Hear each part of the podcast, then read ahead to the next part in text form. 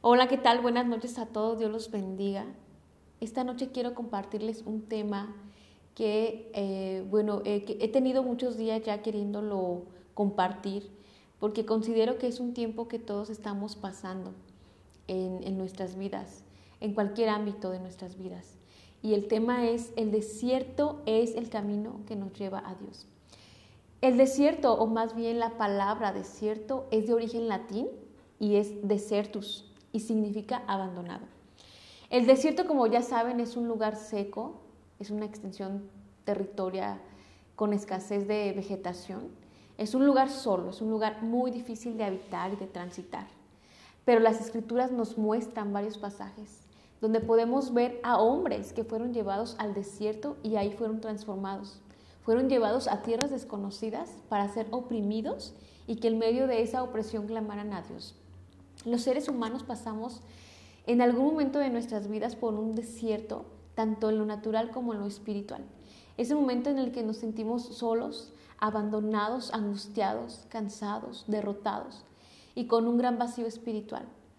Pasamos diversas pruebas, diversas dificultades en cualquier ámbito de nuestra vida, puede ser en lo laboral, puede ser en lo financiero, en nuestra vida, en lo personal, en lo profesional. Pero es precisamente ese desierto el que nos conduce a la tierra prometida. Ahí clamamos y oramos a Dios y ponemos nuestra confianza y nuestra fe en Él. Y entonces ahí es que nace esa relación personal con Dios. La realidad es que ahora todos justamente estamos atravesando un desierto.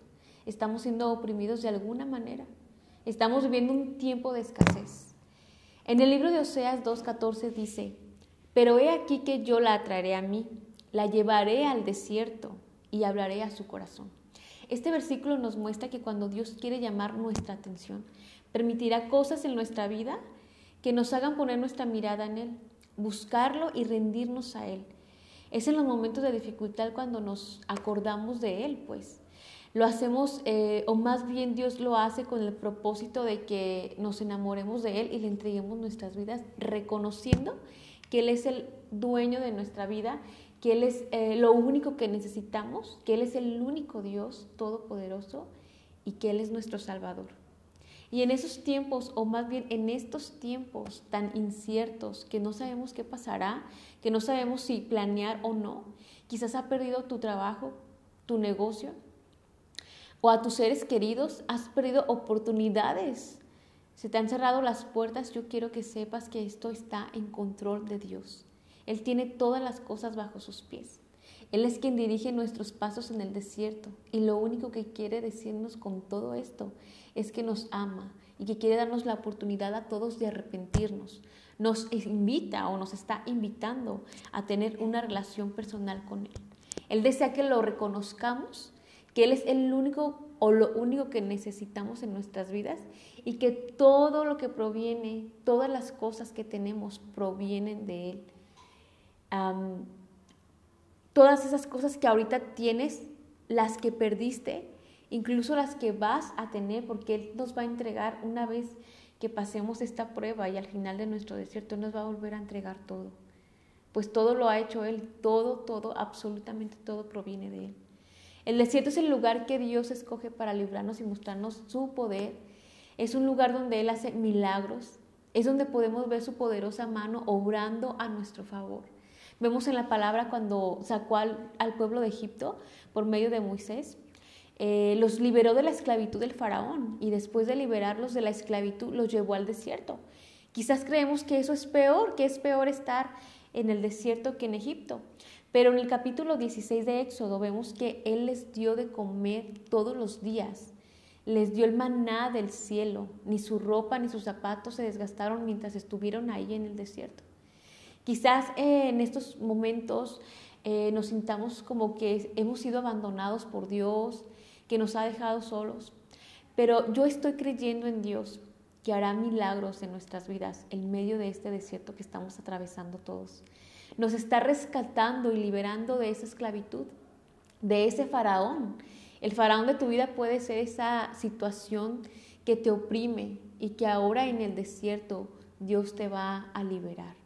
Confiemos en Dios. Jeremías 29, verso 11 dice, porque yo sé los planes que tengo para vosotros, declara el Señor. Planes de bienestar y no de calamidad, para daros un futuro y una esperanza. Probablemente muchos de nuestros planes al comienzo de este año se vinieron abajo, se postergaron o simplemente ya están perdidos. Muchas veces Dios destruye nuestros planes cuando nuestros planes están a punto de destruirnos. Confiemos en Él, en sus planes para nosotros. Muy particularmente yo creo que en estos momentos los planes de Dios es que veamos este tiempo como una caricia de amor que Dios nos hace o que Dios nos está haciendo. Este es un tiempo de gracia y de misericordia. Busquemos hoy más que nunca a Dios y pongámonos a cuentas con Él. Quizás su plan sea restaurarte, restaurarte a ti, restaurarme a mí, restaurar familias, restaurar y generar empleos, empresarios, empresas, generar nuevos negocios, generar nuevos empleos. Recuerda que el desierto es para transformarnos.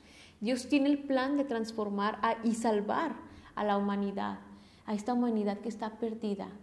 Todo lo que Dios hace es para nuestro bien, es para darnos una esperanza, un camino hacia la salvación. Todo esto que estamos viviendo es una muestra de su gran amor en medio de este desierto. Dios no está lejos, Dios no está eh, enojado con nosotros ni molesto. Realmente nos está, o más bien siempre, ha tenido paciencia y misericordia, nos ha dejado ser como hemos querido todo el tiempo. Y todo lo que está permitiendo hoy es porque nos ama y solo desea que volvamos a Él. Anhela que lo conozcamos, desea nuestro corazón y bendecirnos grandemente. Oseas capítulo 2, verso 15 dice, les devolveré sus viñedos y convertiré el valle de aflicción en una puerta de esperanza y allí se me entregará. No pierdas la fe, no pierdas la esperanza. Esperemos en Él, esperemos en Dios, no importa lo que hayas perdido. Con Dios nada está perdido. Él nos quiere dar más de lo que, teníamos. Él tiene de sobra, Él siempre da más abundantemente de lo que nos, nosotros le podemos pedir o de lo que nosotros necesitamos. Nos devolverá lo que el enemigo nos ha robado. Recuerda que todo es de Él. Él es el dueño del oro y de la plata. Y cuando se trata de dar, Él no escatima. Nos ha dado a su único Hijo. ¿Cómo no nos va a dar todas las demás cosas junto con Él? Dice su palabra. Dios nos hace prosperar y nos hará prosperar nuevamente. Solo quiere que le entreguemos nuestra vida, que por un momento dejemos de ir tras los afanes de este mundo y que nos dejemos conquistar y nos entreguemos a Él. Así que ya sabes, el desierto no es para morir, es para vivir. El desierto nos transforma en mejores personas.